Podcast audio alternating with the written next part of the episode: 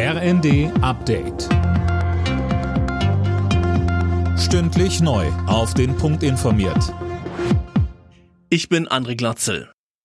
Nach den schweren Unwettern in Deutschland gehen die Aufräumarbeiten weiter.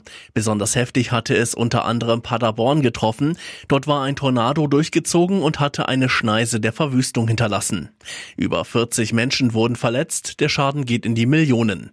NRW-Ministerpräsident Hendrik Wüst. Das sind erschreckende Bilder, die man hier sieht. Ein enormes Ausmaß der Zerstörung. Und es ist ein kleines Wunder, dass Stand jetzt niemand zu Tode gekommen ist bei diesen großen Schäden. Unsere Gedanken sind bei den Verletzten, auch bei den Menschen, die ihr Zuhause verloren haben oder andere schwere Sachschäden. Nach dem endgültigen Fall der ukrainischen Hafenstadt Mariupol verstärken sich die Kämpfe im Donbass. Das hat der Generalstab der Ukraine mitgeteilt.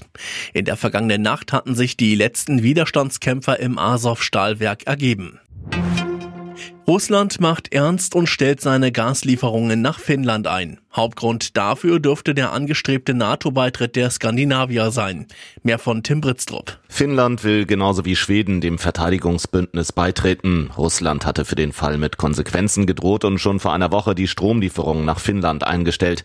Moskau begründet den Gaslieferstopp damit, dass sich der finnische Energiekonzern Gasum weigert, seine Rechnungen in Rubel zu bezahlen.